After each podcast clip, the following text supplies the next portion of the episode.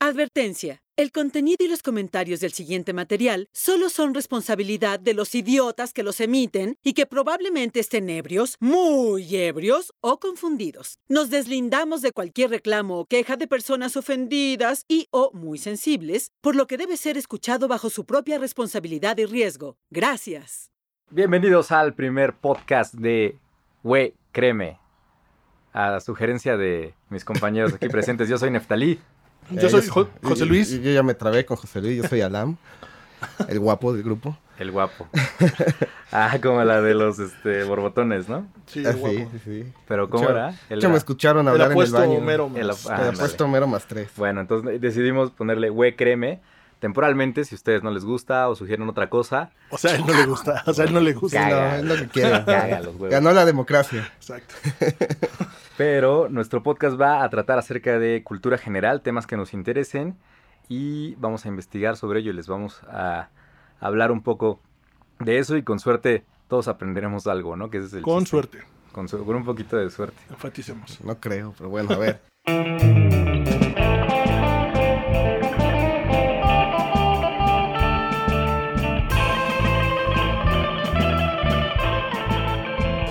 Pues el tema de hoy va a ser mitomanía. Mitomanía. Inspirado en Eh, un güey que... Inspirado en, güey, créeme. En un güey. Ajá, ándale, podría ser güey, sí, créeme. créeme. Y de hecho, es- esto es como un poquito, ¿no? Lo- el origen de la mitomanía, el, Sí, el sí, necesito que me creas. la, la atención. La ¿no? atención. Tener, Ajá. tener atención. A ver, ¿qué es la mitomanía? Pues, miren, la mitomanía, también conocida como pseudología fantástica o mentira patológica, eh, es una mentira recurrente Ujú. Que se cuenta. Pseudología fantástica, me gusta. fantástica. Suena Es como, como de hecho, cuento hay de una Borges. canción, hay una canción que se llama Pseudología fantástica Ah. de ¿quién era? Maná. De Cooks. Maná. Maná. ¿De sí, sí suena que podría ser. Pseudología fantástica. A ver, ahí investigale, güey. Ok, ajá. Ah, pues los mitómanos son personas que mienten constantemente para Escucha como hacerse- nombre de panda, ¿no? La canción. Ah, los mitómanos, los mito- Acá mienten constantemente para. Perdón. Para los que no están viendo, este Alam se lo aprendió de memoria. No tiene Foster the. People. The Foster the People. Mm, ujú. Ellos. La banda más millennial del mundo. No, no sé. Bueno, Sophie luego- Tucker también es como muy millennial. Bueno, ¿y por qué mienten? ¿Por qué mienten? Ah, porque sus vidas son vacías, güey. Ah, ok, ok. Básicamente. O sea, Hay varias causas, ¿no? Según esto. la principal de los mitómanos es que se sienten menos, se demeritan mucho, güey. Eh, creen que su vida es aburrida, que no pueden encajar socialmente, que necesitan mentir o inventarse algo para, para poder sobresalir. Que esto es un rasgo muy importante para diferenciarlo de un trastorno, o ya cuando esté en un trastorno. Les voy a leer un poquito A ver. de cómo reconocerla, ¿no? Eh, la mitomanía puede ser reconocida por alguno de los siguientes signos. Eh, los mitómanos cuentan historias creíbles que rayan en el límite de lo verídico. Al contarlas, llenan a su interlocutor de dudas y lo llevan al supuesto, generándole la idea de, bueno, o sea, sí pudo haber pasado, ¿no? O sea, sí, como que te creo, no te creo, pero dudo. O sea, ellos Ajá. siempre te van a hacer dudar. O sea, que lo interesante es que sí cuentan cosas que pueden ser ciertas, ¿no? Son, o sea, como buen mentiroso, dicen, ¿no? Que tu mentira debe tener partes eh, Eh, sí, de es- verdad, ¿no? ah, Un rasgo de verdad. Abusan de algo, ¿no? La- las personas que normalmente no mienten piensan que los demás tampoco mienten. Pues la, por eso clásica la, frase, ingenuidad, ¿no? eh, Mm. todos, el león cree que todos son de su condición. Ah, Eh, bueno, continúo. Eh, usan esto para poder mantener su mentira por más tiempo. Estas historias no son alucinaciones, ojo, aquí esto es importante. No. Tienen esa locura de creérselas realmente. O sea, ellos saben perfectamente que están mintiendo todo el tiempo. Porque es justo lo que se piensa mucho, ¿no? Así un mitómano se cree sus mentiras, ¿no? Lo que se... Bueno, yo pensaba Ajá. eso, ¿no? Que, que yo mismo estoy mintiendo y yo creo que lo que te digo es verdad, pero no. O sea, un mitómano sabe que está mintiendo. Sabe que está mintiendo, No, no está alucinando. Si no sería otra... pero puede llegar a un punto en el que sí se cree sus mentiras. Y ahorita Después, les explico por qué ¿cómo? sí. Ah, hay dos, dos razones. O sea, la clásica frase de repite una mentira 100 veces, Ah, se vuelve se una verdad. verdad. Ajá. Se les olvida cuál era la verdad. Para, para todos, para él y para la gente. Ajá. Se les olvida cuál era la verdad. también. O sea, ya no se acuerdan qué era lo que Ah, realmente porque también los detalles. También no te pasa que luego choreaste a alguien y, luego te dice, a ver, güey, cuéntale lo que me dijiste.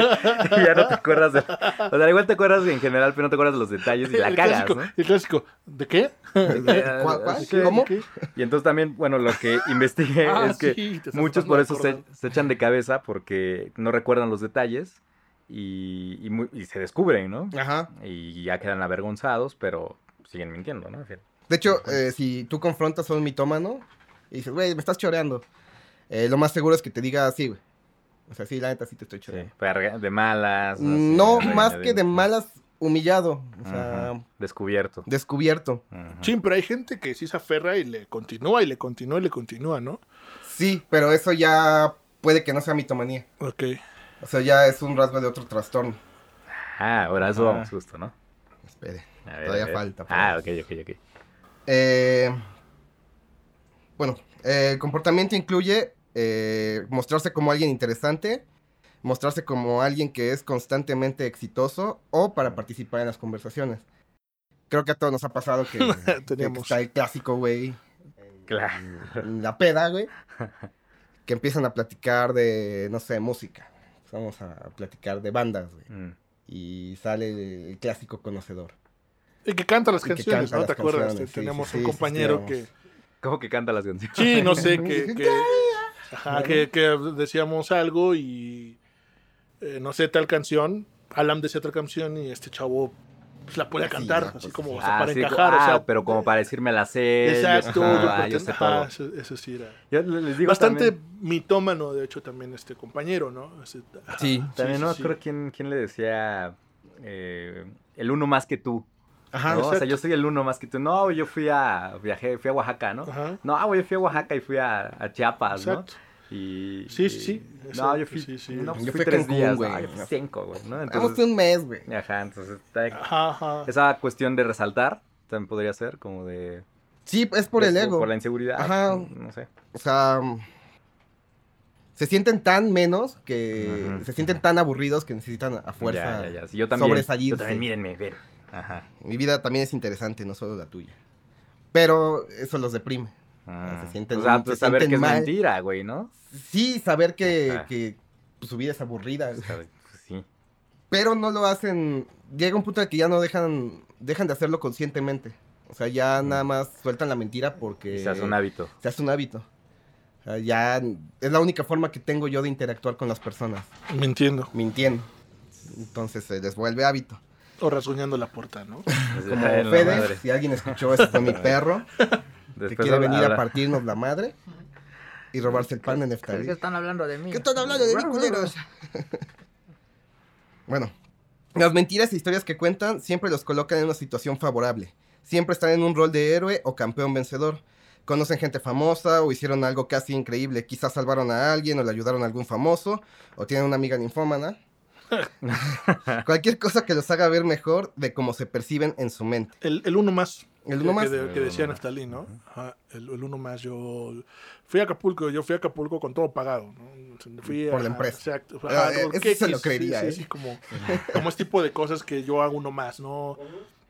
Güey, me gané la lotería, me reintegro, me gané 7 pesos. Pues yo me gané 14. ¿Cómo? Pero si el boleto cuesta Sí, 7 siete pesos. No, yo me gané pues, 14. Compré dos, güey. Ajá, no, no, exacto. O, o no, no, peor de todo, porque te empiezan a crear toda esta historia fantástica que cuando llegaron a la tienda, el señor le dijo, oh, tú tienes este un aura grande y por eso voy a dar 14. O sea, como este tipo de historias que después ya no son congruentes, pero para tratar de mostrarte que, se, Que es uno más que tú. O sea, Sí, claro, empiezas a ver que son exageradas. ajá, sí, totalmente. puede ser. ¿no? Pero es que ese es la- lo curioso, porque rayan en, en la fantasía. Ajá. Pero, o sea, no es como, no mames, güey, o sea, vino un alien y me, me dio mis 14 pesos Ah, o de son, reintegro. son- son plausibles. pues. Son plausibles. O sea, sí es Hasta como- cierto punto, ¿no? O O sea, sea, la puedes dudar. Bueno, al igual y sí, ¿no? Es que ese es el chiste, que lo dudes, güey. Ajá. Pero- o igual y sí le dieron sus 14 baros, güey. A lo mejor se equivocó el de la tienda. Puedes pensar, o sea, tú te lo. Ah, no, pero, tú pero, lo llenas. pero- pero además no te va a contar la historia más eh, fácil y sencilla que podría ser esa. Pues es que el don pues, me dio 14 y yo no me di cuenta hasta que llegué a mi casa. Pudo, pudo haber Ajá. pasado, no. Fue porque de repente en ese momento el sistema de premios era un 2 por 1 solamente ahorita. En este en este momento, momento, en ese y segundo. tuve mucha suerte. Ajá, y- bueno, es como cosas ya de muy- lo que sea, ta, ta, ta, pero ¿qué? Pero la es cosa mentira, es que saca todo este saca todo esto para defender su mentira y, Sí, sí, sí. y así son, ¿no?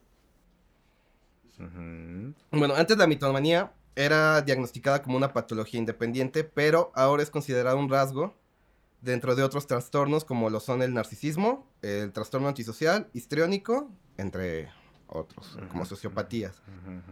Ah, eh, que fuera un diagnóstico por sí solo limitaba las posibilidades de encontrar la verdadera causa que podía estar generando esta patología.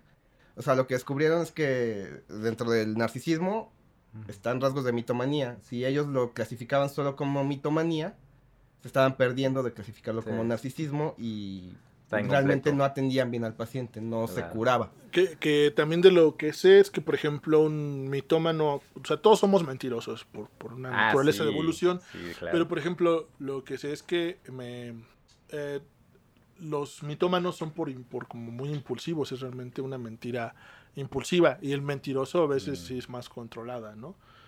Ajá, Ah, ese- sí, lo... o sea, es como cuando eras morro Lo planeas. y este, te mandaban por las tortillas y aparte que te tardabas horas por jugar maquinitas, te gastabas el dinero de las tortillas o el cambio de las tortillas.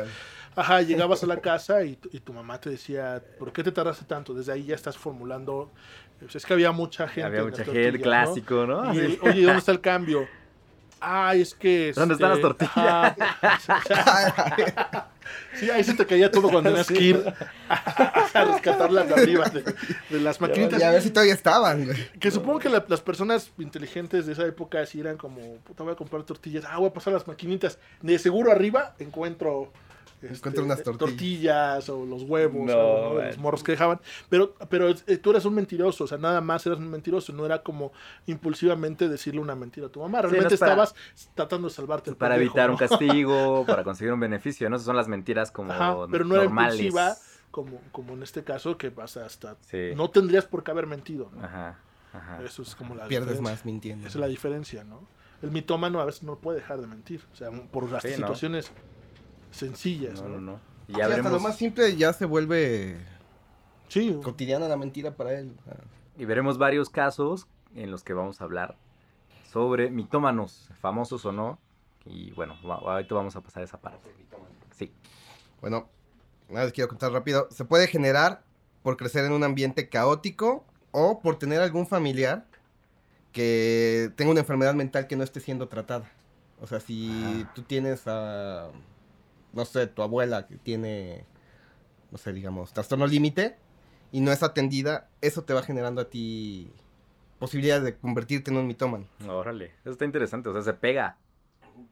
Sí, no como piojos, no como piojos, no como ladillas o, este, Sí. o cosas que sí te pueden Pero, pegar. pero te afectan ese, el entorno, ¿no? Está interesante eso. Pues, sí, Pues es para Como ocultarle los asesinos seriales, ¿no? Digo, todo detona un, a una infancia difícil, ¿no? Y, Claro, justo, justo. y-. ¿quién, quién, Ahí traigo un quién caso de decía el Joker, no? Que solamente hace falta un, un mal día momento. para mal día. volver al hombre más cuerdo, Ajá. a la locura. Para tirar. Exacto. Ok. Ah, déjenme ver qué más tenemos por aquí. Ah, otra característica de la mitomanía es que son mentiras repetidas que se pueden extender a lo largo de años y que se convierten en un hábito común, lo que les decía.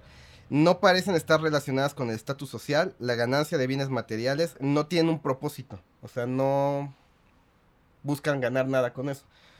Ah, los síntomas son crónicos y las mentiras impulsivas. Mm, Lo, lo que dices está súper pegado a esta banda que, por ejemplo, son mentirosos para estafar. ¿no? El estafador que el está estafador realmente que- consciente, pero, pero traen mentiras armadas. Claro. ¿no? Volvemos a lo mismo plan, que los estrategia. mitómanos son más impulsivos. Estos no, estos saben que te están mintiendo, los estafadores y todo. No, los vendedores. están buscando, ajá, están buscando un beneficio, los vendedores. ¿no? Lo- Los, infomerciales. Sí, también. claro. para eso. Ah, no, gracias. no. Este también. Es dinero. Yo decía el de las armadas soñar y todo ese tipo de cosas, ¿no? Que, que, Eh, o o sea, verdades a medias. Ajá. eh. Pero los, los mitómanos no, los mitómanos, regresamos al mismo, son súper mega impulsivos en este tipo de... ujú. realmente no tendrían por qué mentir. O sea, es agua que estás tomando es bajada del Olimpo. No es o sea, agua. etc, etc, cosas, ¿no? No es agua. No es agua. Cuando decimos, no, pues no es cierto, yo vi cuando Alan la agarró del retrete. O sea, entonces, ¿entiendes? O sea, Es agua tratada. Bueno, estos síntomas pueden ocurrir de la mano con lo que llamamos, y lo que ya mencionaron ustedes, mentiras normales, entre comillas, que es como las mentiras que tú decías de... las tortillas Las con tortillas. tu mamá, ¿no? eh, El catecismo, ¿no? También. Oh, bueno. No, que la- Oh, que la- pueden mentir para evitar consecuencias o para ser altruistas. O sea, no desean realmente un mal.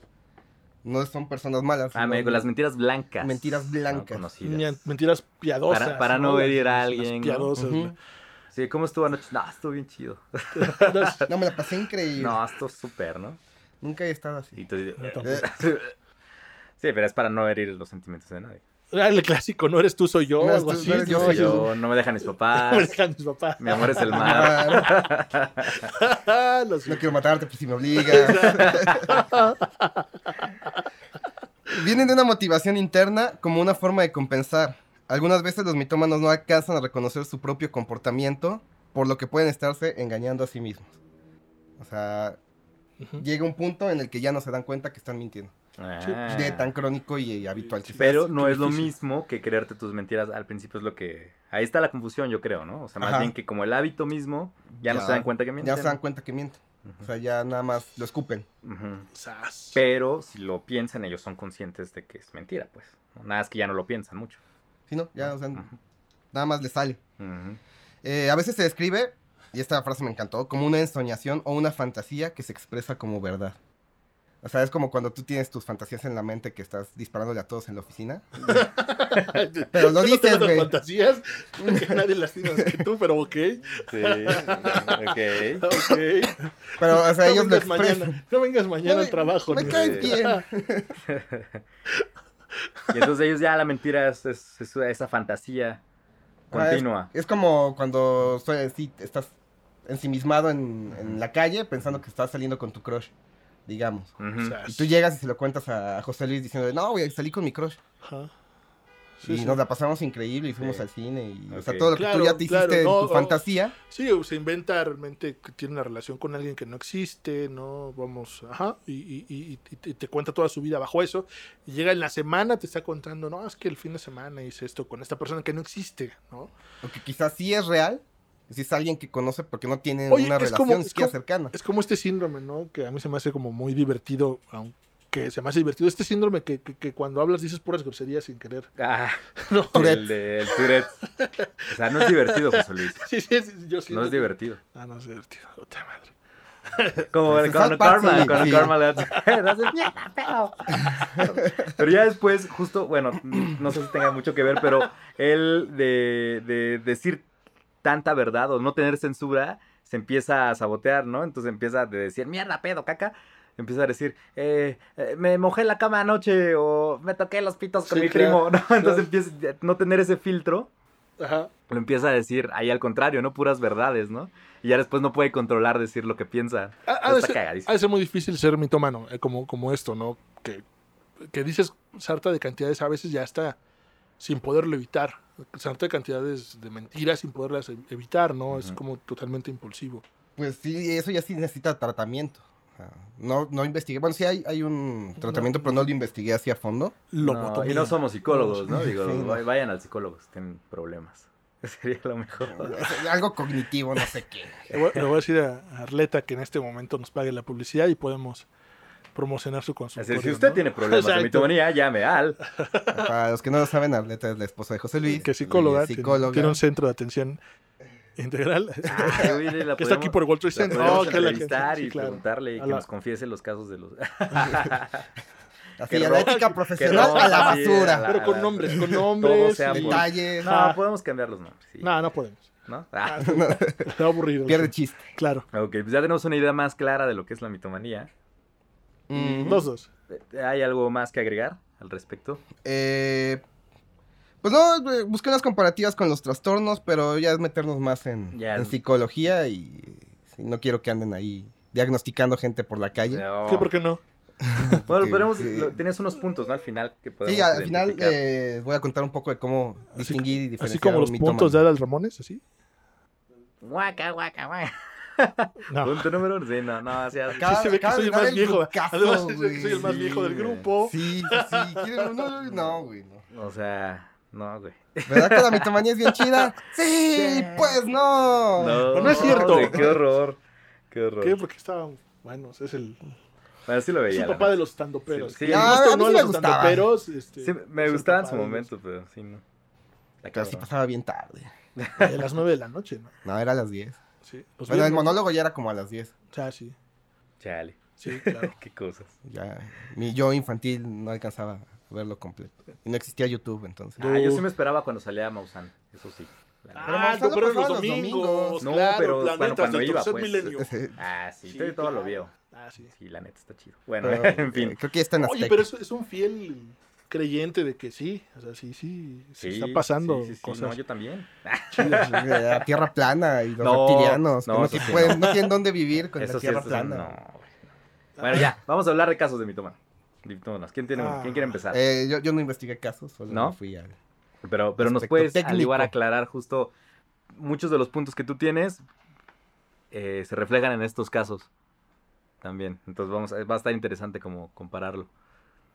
José Luis, ¿quieres empezar o...? No, empieza tú. Sí, Ay, bueno, sí, quieres empezar, empieza tú. pues es el caso de una actriz española llamada Ana Allen. ¿Porno? No, Yo no la caray. conozco. A la- a la- a Está bien, nombre ¿eh? Está bien. Ahorita ya está más grande. Es señora buena ahora. Señora buena. Bueno, en fin. Eh, feliz de estar en la octagésima sexta. Perdón, es que no Es está que cabrón, no, güey. Es que sí, no. Es que vi el número. Es que 86 dije, ¿cómo se dice? escribió en romano el güey. ¿Qué dice O sea, aquí? ayúdate, cabrón. L, LXX 1B. Feliz de estar en la 86 entrega de los premios Oscar. Fue lo que posteó en su Facebook Ana Allen en febrero de 2015. Hace poco, ¿no? Hace poco. Hace poco también había Cuatro posteado años, cuatro años. eh, en su Facebook, puso la invitación que le hizo llegar la academia meses antes e incluso dijo haber conversado, conversado con Neil Patrick Harris, que es Barney en How I Met Your Mother, si ustedes lo recuerdan. Esta exitosa actriz, entre comillas, además habría participado en The Big Bang Theory, la serie White Collar, que también habla de, de estafadores, ¿no? De abogados, ¿no? No sé. Bueno, es igual. Pero, Ah, pero, No pero, no sé, ¿participó o dijo haber participado? dijo haber participado Ah, en estas series. Como si eh, nadie lo viera, ¿no? la serie de BBC eh, Boardwalk Empire, y así como apariciones en películas francesas y americanas, entregas de premios y conoce a Julia Roberts. Pero es curioso eso que dices, porque sí, ella dijo en los medios, en entrevistas en radio y todo. Y también nos demuestra que ya nadie investiga nada, nadie, nadie googlea, eh, o sea, nadie se le ocurrió googlear. Nadie se metió Claro. ahí Bueno, MDB. en Sí, sí, claro. Sin embargo, todo esto es una farsa, ya que se descubrió que Allen habría truqueado fotos en Photoshop, que por cierto están chafísimas, para dárselas a los medios, así como usar cuentas falsas para interactuar con sus propias publicaciones y seguir alimentando su patraña. Sí, neta, mm, métanse a Google y pónganle a Ana Allen fotos y la que puso para que estaba en los Oscars, no mames, es una, una cosa que, ¿cómo, o sea, ¿cómo Peor que se le pantalla ocurrió? verde. Peor, peor que Godzilla en los... Terrible, en terrible, Las terrible. primeras películas, güey. O sea, acartonado, güey. Sí, o sea, ¿qué le cuesta pagar ahí un, no sé, tomar un curso en YouTube, ¿no? De Photoshop básico. No, terrible, terrible. Todo esto, toda esta historia comenzó cuando declaró que iría a la ceremonia de los Óscares y compartió la foto que, como les digo, claramente se, fue que, se ve que fue modificada. A partir de esto se suscitó la controversia por la cual se descubrieron sus demás mentiras. O sea, ya había mentido mucho tiempo antes, pero esto fue lo que destapó todo. El medio español, la otra...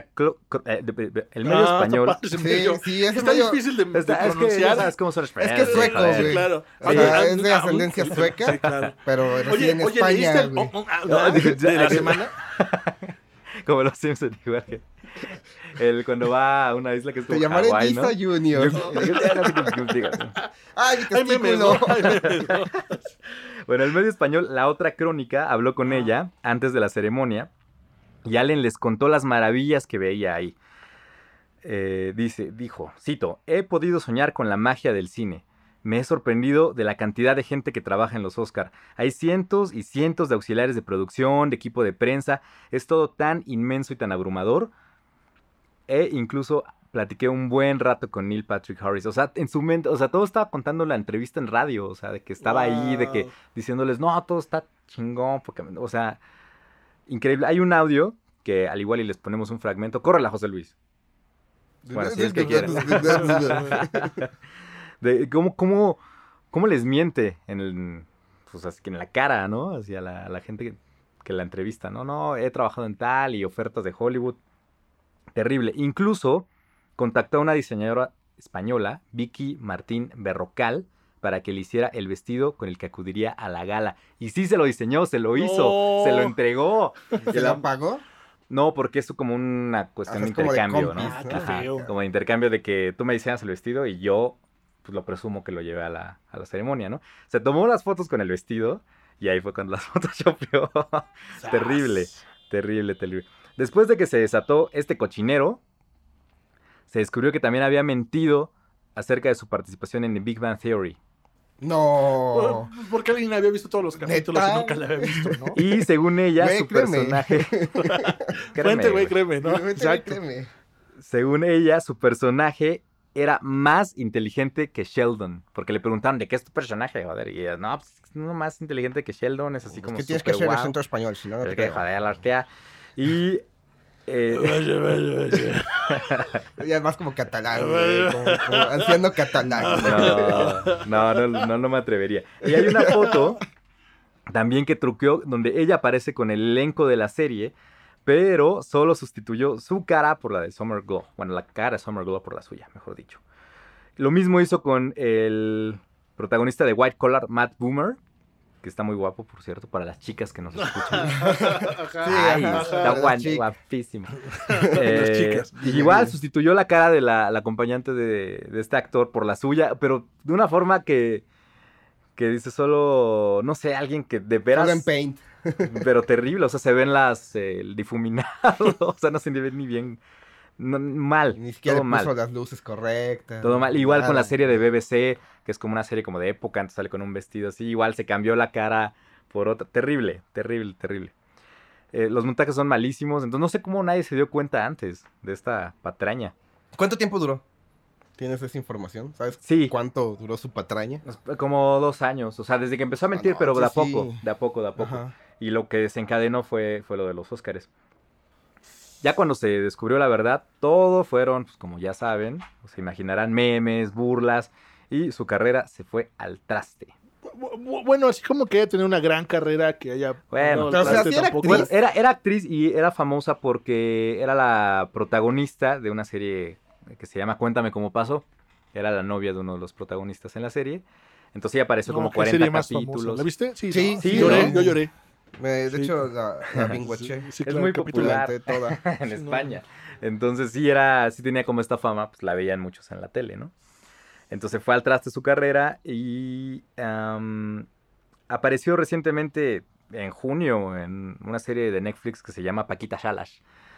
Paquita Salas es una es una manager de pues de actores y es pues, una agente y también cuentan como como la historia de una actriz que miente para, para su carrera, ta, ta, ta. Y entonces sale ella como en un cameo donde interpreta a una actriz que va a interpretar a su vez a esta actriz que, inventa su carrera. Es como una, ah, sí, sí, es una metaficción bien extraña, bien, bien rara se llama, sí. Y ya, esa es la historia de Anna Allen, como ven. Está cabrón. Pues sí. Y, y sí tiene rasgos de mitomanía, pero tenemos que ver su motivo. Ah, sí. O sea, porque aquí me suena que quería estatus, Lo que ella, lo que ella, ajá, lo que ella dice es que pues, quería, quería justo eh, vivir esa gran vida, vida. de glamour, de actriz con ofertas de Hollywood, ¿no? Salir de España, tener mucho trabajo, sí, es el, el puro glamour, ¿no? Que, que también su personalidad por ser actriz es como pues, muy histriónico, ¿no? Ujú. Entonces, Sí, Visceral. ¿qué, qué tanto también tiene eh, culpa las personas por creerle y por también por quererle creer? Es como estas mentiras colectivas, ¿no? Estas, no sé, mentiras que te hacen sentir bien. O sea, creo que, ah, no, no sé, cuando, como músico, por ejemplo, eh, eh, cuando estaba más chavo, me acuerdo mucho de, de- de un argentino que conocimos, así tocando en un lugar, que él nos decía que la fórmula era muy fácil. Tú di que tocaste con alguien famoso o que conoces a alguien famoso y ya con eso. No Mm. sé, y por ejemplo, yo en el transcurso de la carrera vi mucho eso. o sea, por ejemplo, un chavo que decía, no, yo soy el, yo fui bajista de DLD, ¿no? Y, jaja, pero, pero ya eso le, le daba una cierta reputación. Claro. O yo fui, este, simplemente nosotros lo vimos en la escuela. de- Nosotros lo vimos en la escuela, ¿no? Por, por ejemplo, tuvimos maestros que sí eran músicos de artistas grandes, pero nuestra referencia para ellos era eso. No, Mm. es que él fue músico de Mijares. músico- tal ajá, y- Ajá. Te da cierto estatus. Y, y sí ¿no? lo da. O sea, y la verdad es que sí tratas diferente. Entre nosotros decíamos, ah, mira, el, este, tal profesor fue compositor de, de- de un grupo, ¿no? Que, que ya está la historia que tuvo broncas y le robaron sus canciones, y canciones, todo. Ajá. Pero sí le da cierto estatus. Entonces, yo creo que no es como tan difícil, y menos en ese medio. Digo, Sí. ahorita la tecnología no te, te, te- te mete la pata bien rápido. Pero antes yo creo que no. Digo, y lástima. hablando del 2015. Sí, digo, por lástima que, que nació en, el- en la época donde Sí, claro. tenemos todos el no, internet. no puedes el olvidar eso. internet. Y al igual Exacto. también su objetivo, digo, no sé, pero justo tener ese estatus para conseguir más chamba, tal vez, ¿no? Una chamba de veras, ¿no? Al igual construir un currículum, tal vez mentir sobre eso, no sé. Bueno, ¿cuántos llegan a trabajos con currículum Sí, falsos? sí, ¿no? no, pues trabajé en tal y tal y cual, ¿no? O sea, que hacer tanto y... y- Y Pero bueno, no. eso se descubre muy rápido también. Sí, sí, en Ya- su ya caso ya, en sí, los golpes. sí se fue al traste, porque sí iba en una carrera, pues, ay, medianona, pero sí tenía chance de trabajar en más cosas, ¿no? Y ve, valió. Se arruinó la carrera. Se eso. arruinó. Está por verse. Pues ya dijo que está arrepentida, que disculpas, bla, bla, bla. Pues a ver qué onda. Poco tarde, ¿no? Pues poco sí. tarde. Pues sí, pues ya que. Bueno, otro caso. Bueno, bueno, yo no me había preparado, pero me, me gustó bastante esta, esta historia. Es, es de un, es famosa la historia en Estados Unidos, sobre hecho, de hecho. Es la historia de Ferdinand de Mara, ¿no? el, el gran impostor. Ahorita vamos a ver. Ah, Eh, Ferdinand de Mara nace el 21 de diciembre de 1921 en Lawrence, Massachusetts. Casualidad o no, era hijo de Waldo de Mara, quien trabajó toda su vida como operador en los cines de teatro. Eh, o sea que el señor era como proyectista, ¿no? Y dicen que casualidad o no, porque pues esto marcó la vida de, de Ferdinand. ¿Por qué? Porque pues crece viendo un montón de películas, ¿no? Y, soñando posiblemente pues ser algún protagonista. En esta primera etapa de su vida fue una época donde vivía en un barrio de clase alta, una familia acomodada, hasta que comenzó la Gran Depresión, en el momento en que su padre pierde todo, se declara en bancarrota y se traslada con toda la familia a uno de los barrios más pobres de la ciudad. Un año después, Ferdinand se enrola en el ejército y comienza sus aventuras adoptando la identidad de Anthony, Anthony Ignora, que era uno de sus compañeros del ejército, solamente con tener el propósito de ausentarse sin permiso. mm, Eh, cuenta que también estuvo con unos monjes cinco años estudiando y, y- y también ahí todavía se llama como Ferdinand, pero ya había hecho esto de adoptar la identidad de uno de sus amigos, que es el, el punto como... ¿Pero su amigo estaba primero. muerto No, estaba así? ahí vivo. Pero Pinche bueno, a final manchado, de cuentas, como los mueven, ¿no? Ah, Lo- ok. lo- es lo justamente lo que estaba tratando de, de encontrar en un momento, cuentan cómo su amigo lo mueven, pero bueno, él aprovecha la situación, el parecido, y lo hace, ¿no? Em, después, Mara toma la identidad de Robert Linton French, un oficial y psicólogo que estuvo en él, con él en la Marina y que daba clases de psicología en el colegio de Gannon, Pensilvania. O sea, este hombre conocía personas interesantes y ya cuando ya no estaban en su vida, eh, adoptaba la... Claro. la ajá. O sea, si Neftalí fuera interesante, supongo que este, lo conoce y dos, tres años después, este, Ferdinand se, sí, presenta sí, como dirá, Neftalí. No, yo hago podcast. Sí, exacto, exacto. No, o sea, entonces, pero, pero el asunto es que además agarraba gente como interesante. Este hombre era un oficial era maestro de psicología y daba clases y él se hacía pasar como él. O sea, también estamos hablando de que era un hombre muy, muy inteligente y ahorita vamos a ver. Eh, así es como entra a formar parte de otro monasterio, porque ya venía de uno, en Kentucky, como el doctor Robert Linton De esta forma también consigue la recomendación de un director para estudiar teología y epimesto- epimes- Lo en romano. Es una palabra complicada. Lo, lo puse en números romanos. Está complicado. epistemología en la Universidad de Chicago. Bueno, voy a, para resumir, el gran número de carreras y estudios que pasó a cursar en muy poco tiempo, eh, hay una siguiente lista. Fue de la Universidad de Chicago, pasó a enseñar psicología en varios colegios. A enseñar. A enseñar. Sí, sí, sí. Malpraxis. Eh, eh, pensando que sus únicos estudios que tenía eran los que había tenido cinco años en un monasterio católico. Esos sí son de verdad. Son de verdad, todavía, todavía no se le descabechaba. Ajá. Su primera, eh, formalmente, la primera identidad que toma es la de su compañero en el ejército. Ah, ¿no? ok, ok. Yo soy el Después de este maestro, ajá, después como que Ar- Armando Barrera. Armando Barrera. después conoce a un psicólogo mm, en la marina. Yo creo que le interesa su vida y todos estos estudios y después se hace pasar por él. De aquí es donde salta a la Universidad de Chicago a dar clases. Ajá. Se- Ok. se ¿Y hace qué pasar más por él. Eh, sirvió como camillero en un, sanito- en un sanatorio de Los Ángeles y finalmente como instructor en el Colegio San Martín de Washington. ¿Instructor? Ajá, ¿De- de instructor, qué? pues, Supongo, no sé, suponemos De educación física. educación física. sí, lo que sea. Supongo que, eh, no sé, por la tipo de palabra y la traducción ha de ser como un asesor, ¿no? Mm. Ajá. Sí, pues si estaba como psicólogo, pude que se haya metido como asesor. Eh, el, FBI lo arresta en, en Seattle bajo el cargo de, des- de deserción en el, eje- en el ejército, una condena de seis años que no completaría ya que acaba saliendo a los 18 meses en libertad condicional. Tras su liberación no tarda mucho en volver a cambiarse de identidad, en este caso se inventa un nuevo nombre y accede a la universidad para estudiar Derecho por la, por la noche. O sea, Derecho por la noche, ¿no? O sea, los derechos. Se fue por la sombrita. Se fue derecho Por la noche. por la noche. Exacto. Pasa a unirse a una nueva orden católica eh, y ahora se hace llamar el John, el hermano John Payne. Durante su estancia, de no, de John matón, Payne. De matón, de John matón de videojuego, John ¿no? Wick. Exacto, de matón de videojuego además. Durante su estancia y con la ayuda de los religiosos funda un colegio eh, y el Estado acaba financiándolo. En 1951 deja este colegio abierto hasta 1959. Sin embargo, es justo en esta línea de tiempo y durante su estancia en la Orden Católica Canadiense cuando el hombre conoce a un joven médico cirujano en la Universidad de Harvard, Joseph C. Sear, el doctor Sear.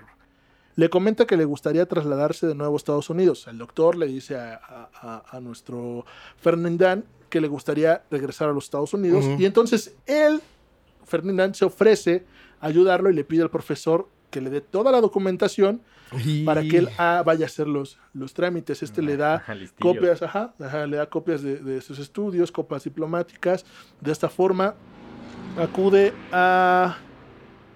Ajá, y de esta forma podría acudir a sus contactos conocidos. O sea, él le da todo, le dan cartas de recomendación, ¿no? Y él ya va a Estados Unidos a hacerla como el, y, Ajá, el trámite y el trámite que lo termina sustituyendo. Así que tenemos a así que tenemos al gran impostor con toda esta información en su poder. Lo primero que hace es unirse a la Armada de Canadá, como el doctor Joseph Sir. Pues sí, una vez alistado lo envían al HMSC Cayuga, que es un destructor de la Armada canadiense, como cirujano de trauma a bordo. Se, se trataba de un barco que sería parte de la operación de Canadá en la Guerra de Corea en septiembre de 1953. Durante esta misión, el repudiado doctor Sir se ve eh, se va a convertir en todo un héroe de guerra. Se trata del pasaje de su historia más increíble, en el momento en que nuestro hombre se demostró a sí mismo la propia naturaleza de su carácter y el momento también en el que eh, escenificó como nunca antes el don que había convivido, con el, don con el que había convivido. La situación fue así. 16 soldados se encontraban en el barco con lesiones graves. Todas requerirían de una intervención quirúrgica inmediata o morirían. Rápido, el doctor, ¿dónde está? Y llega con su botiquín cura cruda. así. Yo soy de Canadá y dicen que soy lento. Lento. Y solo había un cirujano a bordo, el doctor Sir. A, difer- a diferencia de lo que podría ocurrirle a cualquiera en una situación similar. No mames. Yo me mato. Se me hace como el doctor Nick Riviera, ¿no? Así. Doctor, necesitamos que opera a seis güeyes. ¿no? 14. 14. 14 güeyes. Pero además, Demara no entró en pánico. Todo lo contrario, actuó como si realmente fuera un doctor en la operación y ordenó a varios soldados que trasladaran a todos los heridos a la zona de operaciones del barco donde llevaría a cabo la cirugía. Güey, créeme. ustedes den vuelta, güey, créeme. Doctor, ¿sabe operarlo? Sí, claro. Sí, obvio. Esta inyección hará que la operación sea toda una maravilla. Hasta aquí todo normal. Hoy sigue. Lo que ocurre es que nuestro hombre no era cirujano. no me digas. güey. No. ¿Neta? Esperen, ¿Qué esperen. será de nuestro héroe? Esperen. Demara desaparece con un libro de texto sobre cirugía general y se encierra en una habitación. Espérenme tantito, espérenme. O sea, es como del examen, ¿no, güey? Espérame, déjale echar un vistazo rápido antes. Profesor, ¿puedo ir al baño? Neta. Sí. Se metió a estudiar. Sí, se había ido a estudiar. Aparte es cirugía general, güey. O sea, Como Homero, ¿no? Así de mercado. Cirugía avanzada. Exacto. Cirugía básica. cirugía para tontos. Diccionario. No manches. Ah, Homero, no vas a operar al perro. Ah, bueno, se había ido a estudiar o lo que realmente ocurrió. Qué cosa. Se fue a poner en práctica la increíble memoria fotográfica que poseía. Hasta si era listillo. Sí, claro, claro, ahorita vamos a ver. La misma con la que había conseguido estudiar en todas las universidades y centros que estuvo. Fue ahí, años antes, y mientras iba cursando estudios con diferentes identidades, cuando el hombre se dio cuenta de la capacidad de síntesis y memorización que tenía tras una primera lectura. En aquella habitación procedió a una lectura veloz de las diversas cirugías que tenía que realizar, incluyendo una cirugía torácica de gran dificultad. Pues, ¿por qué no, no? El Yolo. resultado, el resultado, Ay, ninguno de los heridos, reloj. ninguno de los heridos falleció. No solo eso, una de las operaciones que llevó a cabo, la eliminación de una bala, terminó en los periódicos canadienses. La noticia llegó a la madre del verdadero Dr. Sir, una noticia sorprendente para la mujer, ya que hasta donde ella sabía, su hijo seguía trabajando en un hospital esperando. ¡Mijo! ¿Cuándo te fuiste a la, a la guerra? ¿no? Y su hijo estaba en un hospital esperando a que pues, le realizaran el trámite, ¿no? Y el otro, cual coyote fuera de... Mamá, compra el periódico. Este hecho acabó por desmas- desmascarar a Demara. La noticia del impostor llegó hasta el HMCS, Cayuga, y el primero en enterarse fue el capitán James Plummer, quien en un principio no creía lo que estaba escuchando. Para suerte, Demara finalmente, para suerte de Demara, finalmente la Marina canadiense decide no presentar cargos contra él, aunque lo expulsarían del país y él regresaría a Estados Unidos. Bueno, o sea, sí salvó a 16 vatos, Sí, güey. 14. ¿14? Sí. Por eso Sí, sí, se vieron chidos los canadienses, ¿no? Así. No, pues sí, No, pues, o sea, pues sí. sí. ¿Qué Le, tal? le fue barato. Sí. Después, barato. una vez en Estados Unidos, se convierte en toda una celebridad a la que la misma revista Life le ofrece 2.500 dólares por su historia y acabaría siendo portada. También apareció en 1559 en un episodio del concurso de televisión You Bet Your Life junto a Groucho Max, quien sea quien sea. Demara relató sus hazañas y diría que los mil dólares obtenidos los donaría a una organización benéfica. Cualquier persona en su sano juicio dejaría de un lado una vida de identidades paralelas a la real. No para nuestro hombre, que decide que es un buen momento para ponerse a trabajar como director de la prisión de Texas bajo la identidad de Ben W. Jones. ¿Quién le da trabajo, güey? Pero es que además, o sea, ¿cómo sea, consigues pero Estamos hablando de los 50, ¿no? Pero ya era famoso, ya, ¿no? sí, Bueno, pero acaba el asunto y eso está padre. Dice, asumió el nuevo rol pensando que correría menos riesgos dentro del sistema, pero esto no duró mucho. Un Lo recluso, picaron, un recluso lo reconoce mientras reconocía el artículo de Life. Hace que huya un día después, o sea, eh, que, De que que es- este, escapara eh, ese mismo día hasta la isla de Penobscot, como Martin Godgard. Una vez, ahora siendo profesor de secundaria, vuelve a lo vuelven a descubrir en, un, en el fraude y pasa seis meses en prisión por sus hazañas como el señor Gothgard. Su siguiente asalto sin red se produce en una situación mental. Una, perdón, una institución mental. situación mental. Está- está raro. claro. En una institución mental, como cuidador del paciente, de pacientes bajo el nombre de Frank Kingston. Están chusos nombres. ¿no? Sí, En 1960, y como truco publicitario, Hollywood le da un pequeño papel en, eh, en la película de terror The Hypnotic Ace. Para un papel de cirujano de un hospital. No, o sea, salió en el cine, o sea, Sí, claro. sale en una película. No, y le güey. hicieron una película. Ah, Y es que la razón, después, y es que la razón por la que los estudios le ofrecen el trabajo es porque al año siguiente se estrenaría El Gran Impostor, la historia de nuestro hombre que era llevada a la gran pantalla por Tony Curtis en el papel de Demara, basada a su vez en la biografía de Robert Crichton, un escritor que que hace su su biografía. Demara terminaría su carrera con su nombre real, así como consejero de la Union Rescue Missions de, la, de, la- de Los Ángeles. E incluso acabó en los últimos años de su vida como un gran amigo de Stephen King, el, el actor. ah. Había vivido en una sola vida decenas de otras que luego quedarían reflejadas en su biografía. Lo peor que le pudo haber pasado a nuestro protagon- protagonista de Mara fue que se hizo famoso y gracias a eso ya no pudo su, su- este, Suplantar gente. suplantar más gente. Así que... que si ajá, no hubiera seguido. Ajá. Él cuenta en su biografía que, que lo peor que le pudo haber pasado fue eso y murió 20 años después de su última suplantación como una persona normal. Y murió triste, aburrido, Pues sí. y de que- deprimido. deprimido. Si hubiera venido ya a no- México. Sí, hubiera ¿no? venido a México. Sin sí, no lo pensó. En el IMSS lo contrata. Sí, Sí, claro. bronca, ¿no? Claro.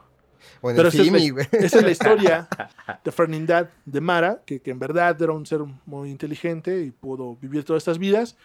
Y pues nada, pues su condena de 20 años como persona normal, porque ya lo reconocían en todos lados. Y ¿Y cuál era su, su objetivo en este caso?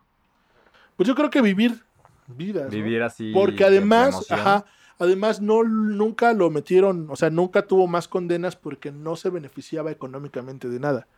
Mm. Ajá. O sea, se ganaba la vida, ¿no? Se gan- nada más. nada más para lo que comía y nada, no, nunca, este, No era un estafador. nunca estafó a alguien y solamente vivía lo que él no podía, eh, y entre comillas, porque él lo hacía, Sí, ¿no? sí lo hacía. Ajá.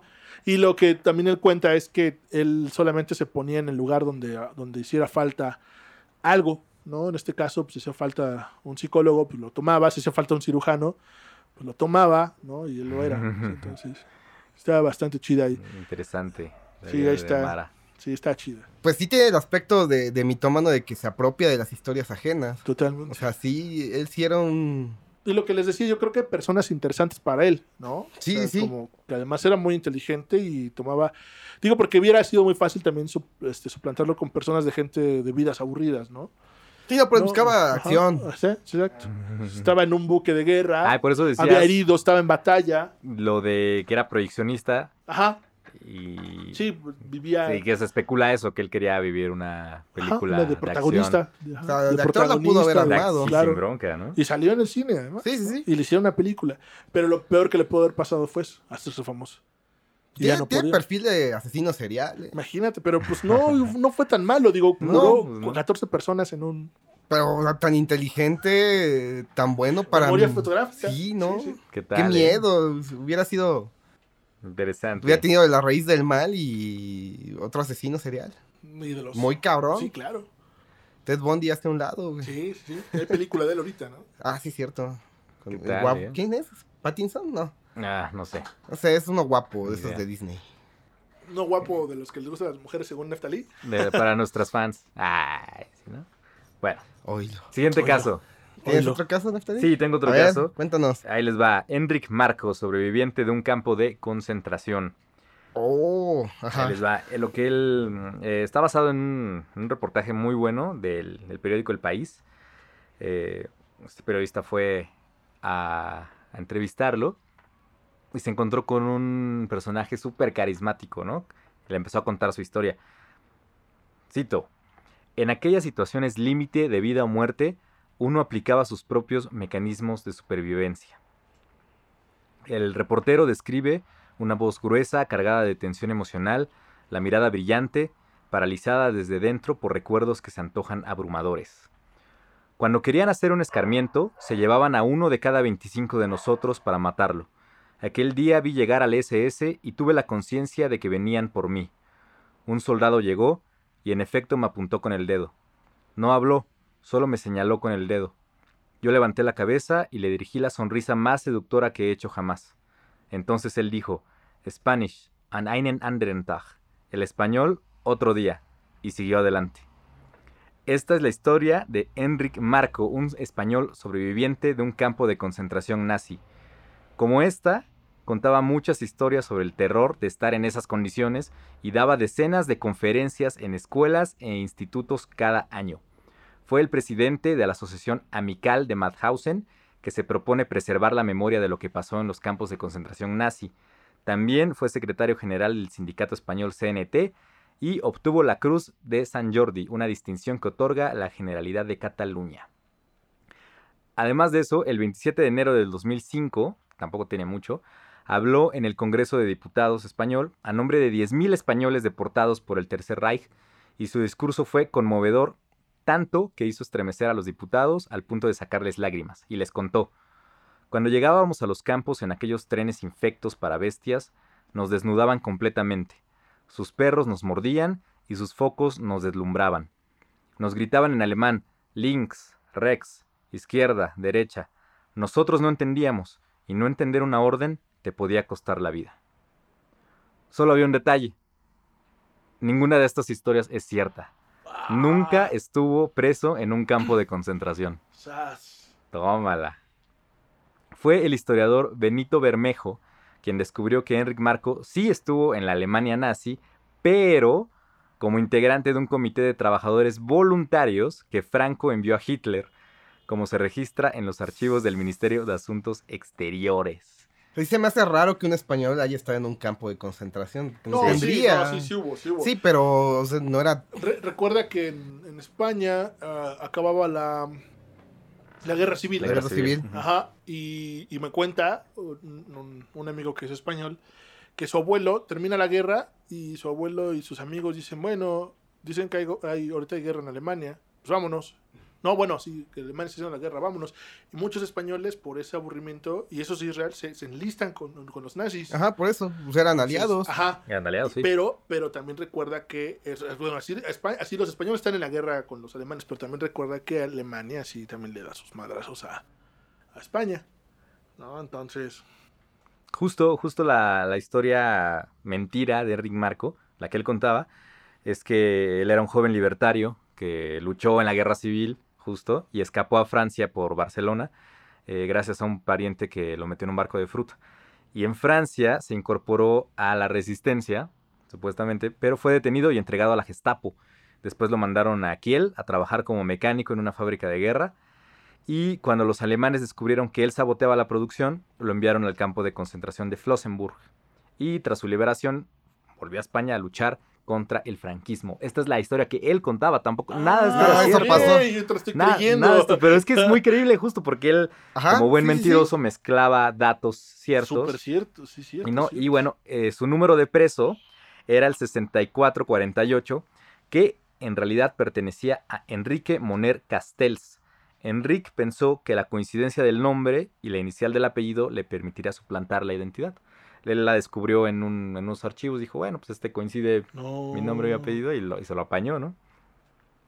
Cuando se supo la verdad, en 2005... Pero además súper condecorado. Sí, sí, sí. Cargos reconocido.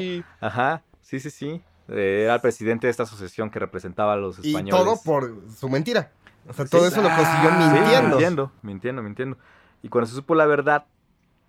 Ah, de hecho, estaban a punto de viajar a Austria al campo de concentración donde él estuvo supuestamente para conmemorar eh, el aniversario de que habían salido los españoles y todo eso.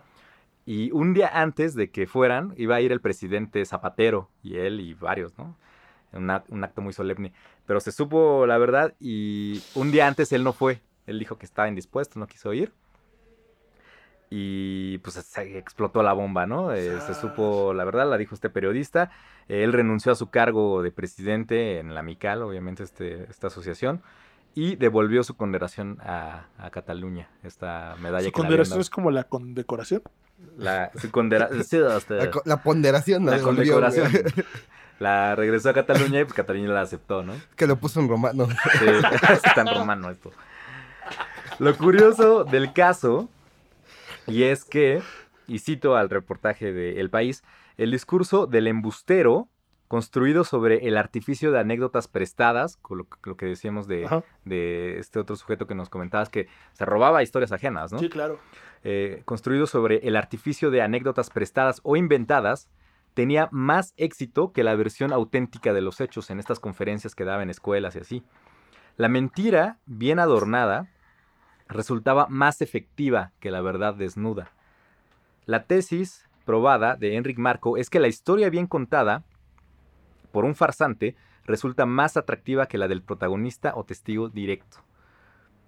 Claro que no estamos aquí ante un actor o un intérprete o un narrador cualquiera, porque el periodista que lo entrevistó describe, entre sorbo y sorbo de té, y como quien no quiere la cosa, Enric Marco puede enhebrar ante el periodista frases sin duda aprendidas, pero cargadas de intensidad dramática. Por ejemplo, por la noche, en la barraca, se respira el aire denso, turbio, espeso de la humanidad de aquellas gentes. Por un momento, los ronquidos dejan paso a un gran silencio y se oye un aullido animal. Pero no, no es de un animal, es de un hombre que se queja como si fuera una bestia. Marco habla en tiempo presente, cuida las pautas y el énfasis como un profesional del relato. Era un cuentacuentos. Un cuentacuentos increíble. Y él Chorero justifica, profesional. justifica ya después cuando se descubrió todo, justifica su mentira diciendo que, que lo hizo para mm, dar voz a, a- a todos a lo que que, no pasó, para, tuvieron voz, ¿no? para que no se olvidara lo que hizo el Tercer Reich, etcétera, ¿no? Para que su palabra llegara más lejos, ¿no? Pero no, él, él de hecho trabajó como voluntario, parte de los voluntarios que mandó Franco, ¿no? En, en, en O sea, él, era de los malos, digamos. Pues no tanto así, porque pues, ah, tenía lo que tenía que hacer, ¿no? Pero si regresó y mintió, no, estuve en un campo de concentración. No, O sea, o sea, aparte lo vio. O sea, él- él No, nunca fue un campo. ¿Nunca fue un campo? Nunca, jamás. Él trabajó como mecánico y ya se regresó y siguió trabajando como mecánico y poco a poco empezó a contar su historia. Consiguió estos cargos, bla, bla, bla. Pero yo creo que también era muy placentera la, la atención que recibía, ¿no? Pues sí. Como tal. Y por eso yo Sí. creo que lo llevó a investigar más. Creo que en algún momento también ha de haber, da- se ha de haber dado cuenta de, oh, si cuento la historia así, como tan, tan poética, tan cargada de, de Muy emociones. romantizada. Ajá, Sí. pues conmovía más. Entonces, pues, Justo. pues sí ha de ser como un este, Era el mejor- aliciente, ¿no? Así El mejor conferencista que tenía la asociación era él. ¿no? Entonces, eh, Tenía labia, aparte. Y bueno, él sí, sí leyó y de hecho sí viajó a un campo de concentración, pero ya muchos años después, como para ver los Ajá. detalles, contar mejor sus historias. ¿Qué tal, no? Documentado y todo. Sí, sí, sí. No, pues está cabrón. Interesante. No, pues sí. Eh, Nada más como dato, yo sí tuve una maestra en, en la prepa de inglés, Ajá. que era polaca, que sí estuvo en un campo de No concentración manches. y tenía su código de barras tatuado. No, ¿en sí, serio? sí. Lo traía aquí en el bracito derecho. Wow. Nada más como dato. Y terminó aquí en México dando clases de Y inglés. ella no, nada no, de y era, chorera, ¿no? era muy buena porque dominaba cinco idiomas. políglota. Con el polaco, el español, el inglés, portugués y no me acuerdo cuál otro. Probablemente alemán. ¿Qué tal? Probablemente. Sí, era Ah, políglota. inventes. ¿Qué tal? No, güey. No, Otro caso. Otro, otro. pues yo tengo un caso, A ver. pero no lo voy a contar hoy. Oh. ¿Por qué? Porque es para el siguiente programa que vamos a hablar de estafadores. Estafadores. Es un caso muy, muy fuerte de Estados Unidos. Acaba de ocurrir también hace poco de una chica que se llama Elizabeth, que fundó una empresa de millones de dólares Ajá. con este con pruebas científicas de sangre. Ok. Pero si ya se los Ok. cuento detalle en la próxima. Ah. Ah. Pero Pues- ella, o sea, mintió, pero ya no para. Por un. No, ella, ella, ella mintió para ganar. este, Sí, esta, ganar esta dinero, diferencia, ¿no? Esta la, diferencia la del- delgada línea. La delgada. No, no, yo creo que no es tan delgada, No, la, la verdad. Ajá, no. Yo sí creo que es con mucha alevosía, ¿no? Mm. Y estas personas que son estafadores, ya lo veremos, pues sí, sí es más un asunto de decirte lo que quieres escuchar. Y el mitómano no, el mitómano es Una persona que impulsivamente te Mm, sigue dando, te sigue dando, te sigue. Entonces ya lo veremos en el siguiente programa. Si es que les gustó, cuéntenos, denos su, su opinión. Si quieren otra, una segunda parte de mitomanía. O pues ya iremos viendo cómo se va desenvolviendo. Pero esa es la idea. Nos interesa un caso, investigamos sobre él y lo hablamos y nos la pasamos chido. ¿no? Perfecto. Pues, Y si no les gustó, nos vemos afuera del Metrobús La Bombilla para partirnos la madre si gustan. Estamos todos los sábados de Todos 12 a los 2. sábados. Esperando a que nos vengan a partir la Ahí al madre. topón, al topón. Muchas gracias, José Luis Eh, Salam. muchas gracias, señores. Pues este fue el primer capítulo acá. Piloto. Nada más para cerrar, les voy a contar cómo. Diferenciar a un Ah, sí, Ah, ¿cómo sí, los- ubicamos a un mitómano? ya, ya, ya ya me están cortando. No, güey, Qué gacho, no, ya, ya me dio hambre, güey. Bueno, ¿cómo identifico un mitómano si lo veo en Ah, pues te miente, güey. No, güey, ¿y cómo me doy cuenta que me miente? Es como cuando la, la junta de padres o no sé, Se mamón. la, la mi- la misa está acabando. Acá. Ya Ya, quieren ir, ir. ya se están. Los anuncios parroquiales. No. Ah, Bueno, ¿cómo identificamos a un mitómano? Pues, Más, más afuera que. A ver, di, lo que ibas a decir A ya. ver, niño Alam, ten la palabra. Muy bien, ya hiciste bailar a la niña, cantar a la niña. Pues Lisa. ya hiciste que Neftalí despidiera el programa. A ver, dibuja aquí la mitomanía. Sí, toman. Lo escribí ya un poco cansado, no sé qué tan raro esté, lo arreglo sobre la marcha, pero es observar su comportamiento. Tienen una tendencia a ser manipuladores y se demuestra su baja autoestima. Eh, puedes ver si existe algún motivo para que mienten o si está exagerando de más lo que te está diciendo. Uh, la otra forma, que ya vimos los casos, es la apropiación de historias. To- a veces toman las historias de alguien más o de las noticias o de internet, de, de cualquier lado y las toman como propias. Evitan las preguntas. Si tú le preguntas, por ejemplo, en este caso de- del español, oye, ¿y qué tal? ¿Cómo estaba el campo de concentración? ¿Cómo te la pasaste? No, ya te va de todo. O sea, te empieza a contar todo lo que pasaba, pero no su experiencia propia. Claro. Eh, están programados para mentir. Eh, sí te hablan del tema, de lo que les preguntes, pero no te dan una respuesta así concreta. Así no te dicen, no, yo me la pasé bien mal, güey. O sea, no comía. No, te da toda la vuelta. Ya. Eh, también usan un- el coqueteo excesivamente eh, para ser encantadores. Justo. Y también mucho lenguaje corporal, mueven las manos, te tocan para distraer. Como vendedor de seguros, ¿no? Sí, total, ¿no? Totalmente. No, sí, mira, es que tú ahorras. Te conviene. ahorras, Te conviene. Eh, el contacto visual también es muy importante. No sé si se han dado cuenta que con las mentiras normales o las mentiras blancas tenemos la tendencia a desviar la mirada. O sea, tú cuando le estás mintiendo a alguien no lo ves a No los lo ojos. puedes ver. Sino que está la teoría de que desvían los ojos y. El mitómano no. El mitómano te va a ver directamente, casi, casi sin pestañear, para ver si te estás creyendo lo que les, eh, te está diciendo. Había una serie en Fox que se llamaba Lie to Me, ¿no? Un especialista Me. en mentiras, justo, que estudiaba todo Ah, los microgestos, ¿no? Ajá. Y de hecho hay un microgesto involuntario del contacto visual eh, repetido del mitómano. Si tú te fijas en sus pupilas, se van a dilatar cuando te están mintiendo. ¿Por qué? Porque están intentando hacer que entre más luz a sus ojos para percibir mejor todos los detalles y te lo estás creyendo. Es una forma de distinguir. Órale. Y ya, eso es todo lo que tengo para distinguir un mitómano, aparte de que te mienten. Pues sí, sospechas, ¿no? Sospechas No, de- no creo, Muy, muy no. exagerado. De- no, no sé. Yo creo que sí. Pues nos ha pasado, ¿no? Así de, ay, ¿a poco sí, güey? ¿No? Güey, créeme. Pero, bueno, ya, igual ya no nos da tiempo. Si quieren lo comentamos en otro. Hay otro caso que cuenta un psicólogo que el mitómano iba a consulta con él, ta, ta, ta, y después no le empezó a pagar y le empezó a inventar eh, mil mentiras de por qué no le pagaba, ¿no? Que lo había donado, que la fregada. Ajá. Y se dio cuenta el doctor que él, él empezó a... Como cierto dueño de empresa de doblaje Oh, como él empezó a... por Water Center. Oh, él, él empezó a, a también como a, a quedarse callado, ¿no? A, a decir este... O sea, ya no le cobraba, pues, como que ya le empezaba a dar pena. Y se empezó a dar cuenta que eso también quería el mitómano, quería una situación de control, ¿no? Con la mentira. Si quieres, luego lo, luego lo... Si quieren ustedes una segunda parte, si no, pues ahí. Pues yo me quedé con un caso largo. pues, Si quieren, usamos una segunda parte de esto. Ujú. Si da, da el tema Sí. para un, un poquito más. Y pues déjenos sus comentarios, le estaremos dando redes. Tú ya Eh, estás despidiendo. Ya le preguntaste a Alam si ya acabó. ¿Hay algo más, señora Lam? No. José Luis, ¿algo más que agregar? No. No, ya, ya. entonces. Oh, esperen, algo está pasando. ¿Eso es un portal? No mames, ¿qué pedo? ¿Alam del futuro? ¿Eres tú? Hola muchachos, vengo del futuro a decirles que ya tenemos redes O sociales. sea, ¿por qué no te has cortado el cabello? ¿Qué pedo? Se No ha habido ¿no? güey. A ver, ¿qué pasó? Eh, ya tenemos redes sociales, eh, nos pueden encontrar en Instagram como Huecreme, eh, en Facebook, Huecreme Podcast, y en YouTube igual, Huecreme Podcast. Ok. Y les quiero decir, José Luis, no olvides la chamarra, Neftalí, no vas a ganar dinero, Chale, Alam, ya bañate, no mames. maldita sea. Fin del comunicado. Ok, pues Alam se acaba de ir de nuevo en un portal, quién sabe qué. O sea, muy raro, José Luis. Tengo mucho miedo. ¿Qué acaba de suceder?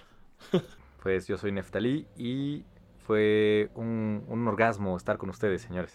Pues, Yo, Pues, un gusto. yo me la pasé gusto, más o menos. bien, ¿eh? Ah, ¿Qué tal estuvo? Ah, Ah, Sí. Pues de eso, a nada, güey.